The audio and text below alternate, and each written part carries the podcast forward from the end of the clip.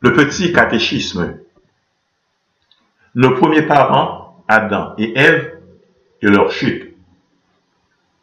Quels furent le premier homme et la première femme que Dieu créa?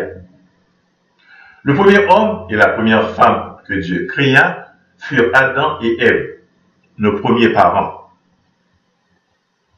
Est-ce que nous descendons tous d'Adam et Ève?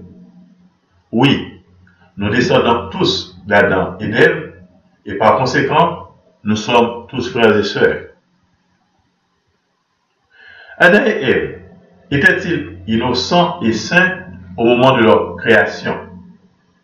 Oui, Adam et Ève étaient innocents et saints au moment de leur création. Quel commandement particulier Dieu donna-t-il à Adam et Ève pour éprouver leur obéissance? Pour éprouver l'obéissance d'Adam et d'Ève, Dieu leur défendit de manger de certains fruits qui croissaient dans le paradis terrestre.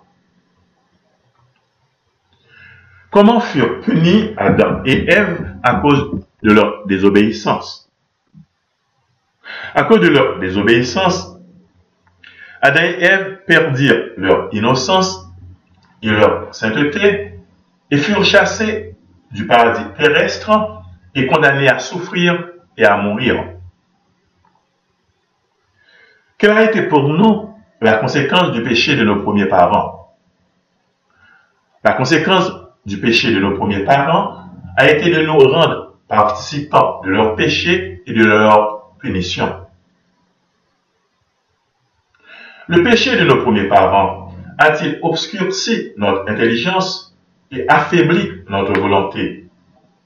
Oui, le péché de nos premiers parents a obscurci notre intelligence et affaibli notre volonté en nous donnant une inclination au mal. Comment appelle-t-on le péché dont les hommes naissent coupables?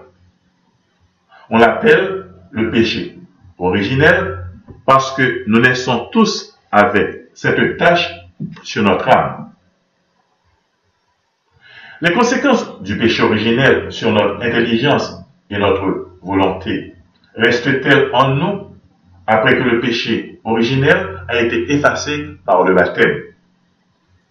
Oui, l'obscurcissement de notre intelligence et l'affaiblissement de notre volonté restent en nous même après que le péché originel a été effacé par le baptême.